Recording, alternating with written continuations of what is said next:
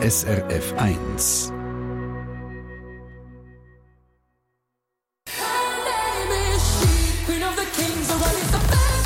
Alessandra von Norwegen mit Queen of Kings, Platz 5 und einiges weiter hinten auf Platz 23 Portugal mit der Minicat.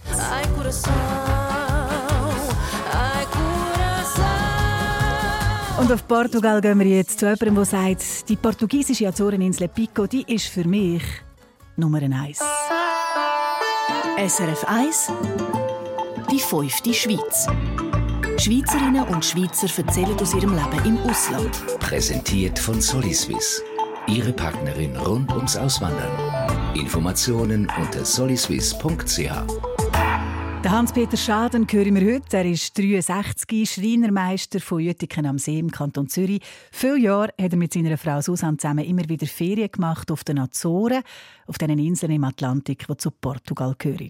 Vor allem die zweitgrößte von den Azoreninseln, die Insel Pico, hat es diesen beiden angetan. Und genau dort leben sie jetzt seit über zwei Jahren in einem Haus, mitten in einem Weingebiet, mit Blick bis aufs Meer runter. Und im Moment sind die beiden gerade wieder auf dem Weg dorthin. Auf der Reise dorthin, nach einem kurzen Besuch in der Schweiz. Also haben wir vor ein paar Tagen schon telefoniert, der Hans-Peter Schaden und ich. Und es hat mich Wunder genommen, warum das er schon so lange fasziniert ist von den Azoren. Also die Faszination kommt eigentlich von der griechischen Mythologie, die ich immer als Kind schon gelesen habe. Und das schon mit 8 und irgendwie ist einfach mal, in diesen Büchern ist da etwas von Atlantis gestanden und das hat mich dann so einfach ein ja, im Band gezogen und das ist mit Azoren, das, der Klang schon von dem Namen und das hat mich schon dermaßen fasziniert mit 8, dass ich gesagt habe, irgendwann würde ich dort sein. So schön, wenn sich das so aus der Kindheit irgendwie weiterzieht und verwirklicht. Jetzt leben Sie auf dieser Insel Pico. Jetzt möchte ich wissen, was ist besonders an dieser? Also ich habe ja außer einer Insel, Santa Maria, haben wir alle Inseln besucht. Wir sind nicht direkt auf der Insel. Und die Faszination war eigentlich die, gewesen, die Insel ist so, die Leute sind so herzlich. Die Insel ist so auch schön, es ist grün, ja, es ist einfach das Ganze drumherum. Es ist musisch, es viel musikalische Sachen, es hat Haufen Konzerte und einfach ganze rundum, das hat uns so begeistert. Auch die anderen Inseln sind sehr schön, hat auch dort unheimlich liebe Leute, aber einfach das Gesamtpaket hat uns jetzt dort am besten gefallen. Und Sie haben einen Platz gefunden, Sie wohnen in einem Bungalowhaus mit Land rundum bis ans Meer runter. Was ist das genau für eine Gegend dort? Also das Ganze ist im UNESCO-Weltkulturerbe das geht gerade bis ein bisschen nach unserem Haus. Das sind alte Weingärten, die jetzt mittlerweile aber auch von Pflanzen überwuchert sind. Und das ist einfach sehr, sehr ruhig, es ist grün und ja, es ist ein Traum für uns, so etwas dürfen zu bekommen und dürfen zu kaufen. Und da hat glaube ich, auch noch eine Art Spielplatz. Allerdings nicht für Kinder, sondern für junge Delfine. Also praktisch vor ihrem Haus hat es eine Bucht am Meer. Was ist das für ein Spektakel, wenn die Delfine kommen? Was passiert da genau? Haben jetzt wirklich das Glück, dass gerade vor dem Haus ein Delfinspielplatz ist. Das heisst, die älteren Delfine die Jungen dort lernen jagen. Es hat jetzt sehr viel Fisch und dann sieht man, wie sie dann den Jungen zeigen, wie es die Fischschwärme einkreisen und dann ist das wirklich einfach herrlich zum Zuschauen, wie sie rausspringen und machen und Fisch fangen und ja, es ist fantastisch zum Schauen. Das heisst, Sie sitzen dort einfach ein bisschen am Meer unten und schauen zu? Nein, ich sitze sogar auf der Veranda oh. vor dem Haus und schaue zu. In welcher Jahreszeit passiert das? Das ist eigentlich mehr oder weniger vom Frühling bis im Herbst passiert das immer wieder. Heiss. Also Delfine haben wir sehr, sehr viel vor. Gehen wir von mir, ja, gehen wir von mir wieder aufs Land. Sie haben nämlich auch noch einen grossen Garten. Sie sind praktisch Selbstversorger. Was wächst da alles bei Ihnen? Also Selbstversorger, das bin ich sicher nicht. Aber äh, wir haben einen schönen Garten, wo wir viel Gemüse anpflanzen. Wir haben paar Bananenbäume. Und ja, und auch etwas Spezielles, ganz wilde Ananas. Wie ist die zu Ihnen gekommen? Also die habe ich, die habe ich von den Leuten, die uns Haus verkauft haben, die haben auch sehr viel Land und die haben uns ein paar von denen gegeben. Ja. Und das ist eine ganz spezielle Sache, ja. Dann können wir gerade bei den Leuten weitermachen. Die Insel ist ja nicht so groß, die ist 42 Kilometer lang, etwa 15 Kilometer breit. Könnte da jeder, jeder? Nein, nein, nein, nein, das schon nicht. Weil früher ist die Insel äh, noch nicht so lang, dass die mit der Straße gut befahrbar sind. Früher sind die Orte eigentlich in sich geschlossen gewesen, die Gemeinschaften. Man hat sehr weit die Distanzen müssen zu Fuß laufen und von dem her ist das natürlich schon mehr so ein bisschen regional gebunden gewesen. Aber in Dorfkern kennt man sich sehr, sehr gut.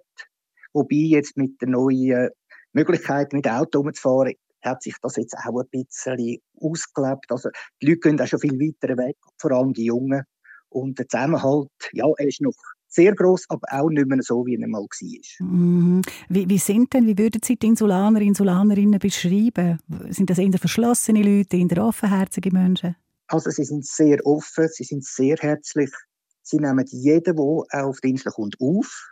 Und wenn man sich nur einigermaßen ein bisschen ihren Gegebenheiten, Gepflogenheiten anpasst, ist man dort einfach herzlich willkommen. Ich spüre, dass Ihnen das auch wichtig ist, oder? Sie, Sie pflegen wahrscheinlich vor allem zu den einheimischen Kontakt. Hat es denn auch Touristen, Touristinnen? Es hat Touristen, Touristinnen, zum Glück auf dieser Insel nicht ganz so intensiv wie auf der mhm. Hauptinsel. Und es hat auch schweizerdeutsche und österreichische Gemeinschaften dort, wobei ich selber jetzt eigentlich nicht auf die Insel gegangen, um mich den Schweizer kennenzulernen, sondern ich möchte mich eigentlich wirklich mit den Einheimischen, unter die Einheimischen mischen und mit den Einheimischen zusammenleben. Der Hans-Peter Schaden, der auf der Azoreninsel Pico lebt, auf der zweitgrößten von insgesamt neun Inseln im Atlantik. Sie gehören zu Portugal. Und man merkt es ihm schon ein bisschen an. Er ist ein Umtreibiger. Er ist jemand, der nicht einfach nur auf der Veranda sitzt und den Delfin zuschaut. Im Gegenteil, zusammen mit seiner Frau Susanne hat er ganz viele Projekte am Laufen. Viel haben zu tun mit Kochen, Essen und zu Trinken. Ich sage nur zwei Stichworte. Da gehören wir gerade mehr dazu. Bier und Brot. Aber zuerst Supertramp. The Logical Song.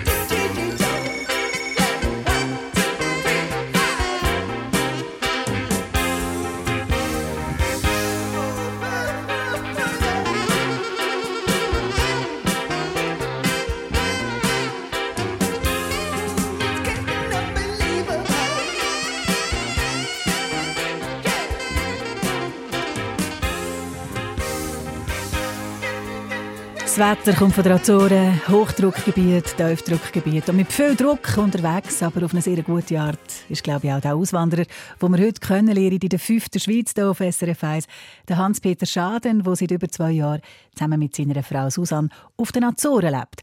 Eigentlich ist der Hans-Peter Schreinermeister von Beruf, aber seit er auf den Azoren ist, verarbeitet er das Holz nicht mehr unbedingt sondern er verführt es in einem Holzofen in seiner kleinen Bäckerei. Er ist vom Schreiner zum Bäcker geworden. Machen Sie denn eigentlich auch Sonntagszöpfe? Wollte ich von ihm wissen. Ja, Sonntagstopf macht man ganz sicher auch. Das ist eines von etwas, was sie nicht kennen. Und dann mache ich natürlich noch sehr viele andere Brot, wie schöne Olivenbrot, Tomatenbrot und einfach auch sonst ganz einfache Vollkornbrot. Und neben Brot, Sie sind ein bisschen Tausigsassa, brauen Sie auch noch Bier. Da musste ich ein bisschen lachen, als ich das gehört habe. Jetzt ist jetzt mit in einem Weingebiet und macht Bier. Wie ist denn das gekommen? Also Wein hat sicher genug und sehr, sehr gute Wein und auch gute Weingüter. Also muss ich nicht auch noch mitmachen, wo ich etwas, was ich gar nicht kann. Aber Bier habe ich schon seit Jahren, ist das ein Hobby von mir. Richtig da habe ich es nie können machen und jetzt habe ich ein bisschen, ja, über das Brot äh, bin ich zum Bier gekommen. Das ist ein bisschen schräg, aber... Ist es wegen der Hefe, die es bei beidem hat, oder warum? Nein, nein, bei mir ist es dann den Treber, wo es nach dem Bierbrauen gibt. Und ich wollte ein Treberbrot machen und habe gefunden, ja, also Treber komme ich keinen über, da gibt es nur eins, ich muss auch noch Bier brauen.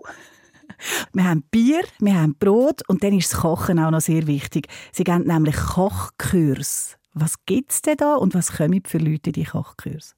Also Kochkurs sind vor allem gedacht an Leute, die in die Ferien kommen, auf die Inseln. Das ist eigentlich so angedacht, dass man vier Tage kochen tut, am Abend, den Tag tut man oder kann man die Inseln erkunden? Wir können auch ganz spezielle Sachen anbieten, die andere nicht können, weil ein sehr guter Freund von Nazarianer kennt die Insel in- und auswendig und kann Sachen organisieren, die andere nicht können. Das ist eigentlich so ein Programm, das wir vier Tage durchziehen. Kochen tun wir auf den Grineck, das sind Kommandogrill, also Keramikgrill, wo man nicht nur kochen kann, also wo man nicht nur kocht, sondern auch grilliert und backen tut. Hey, das tut nach einem vollwertigen, vollmundigen Menü. Und dann ist ihre Frau Susanne ja auch dabei und die ist, glaube ich, spezialisiert auf Dessert, oder? Die macht Glasse. Ja, sie macht dann selber Glasse, sie tut selber Nudeln machen. Ja, so sind wir da eigentlich sehr, sehr, wie wir unsere Produkte selber herstellen. Es denke mir vor allem, es gibt immer etwas zu tun. Woher nennt sie die Energie oder was gibt ihnen das, wenn sie so viel machen? Ich bin Freude. Ich kann nicht nur sitzen, ich muss etwas machen. Es ist ja, es ist dann auch so, dass immer die Leute zu uns kommen, man ist dann mit den Einheimischen zusammen, man kann dort ein bisschen festen und ein bisschen schön haben miteinander. Ich glaube, das ist heute etwas sehr wichtig, so, ja, viel vergessen gegangen wird, dass wir eigentlich miteinander wieder ein bisschen leben. Der Hans-Peter Schaden hat uns erzählt vom Leben auf den Azoren, wo er und seine Frau seit zweieinhalb Jahren sind.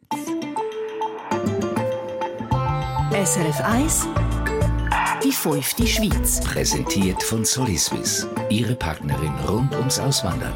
Informationen unter soliswiss.ch. Geschichten von Leuten, die ausgewandert sind, jeden Sonntag hier auf Eine Sendung von SRF1. Mehr Informationen und Podcasts auf srf1.ch.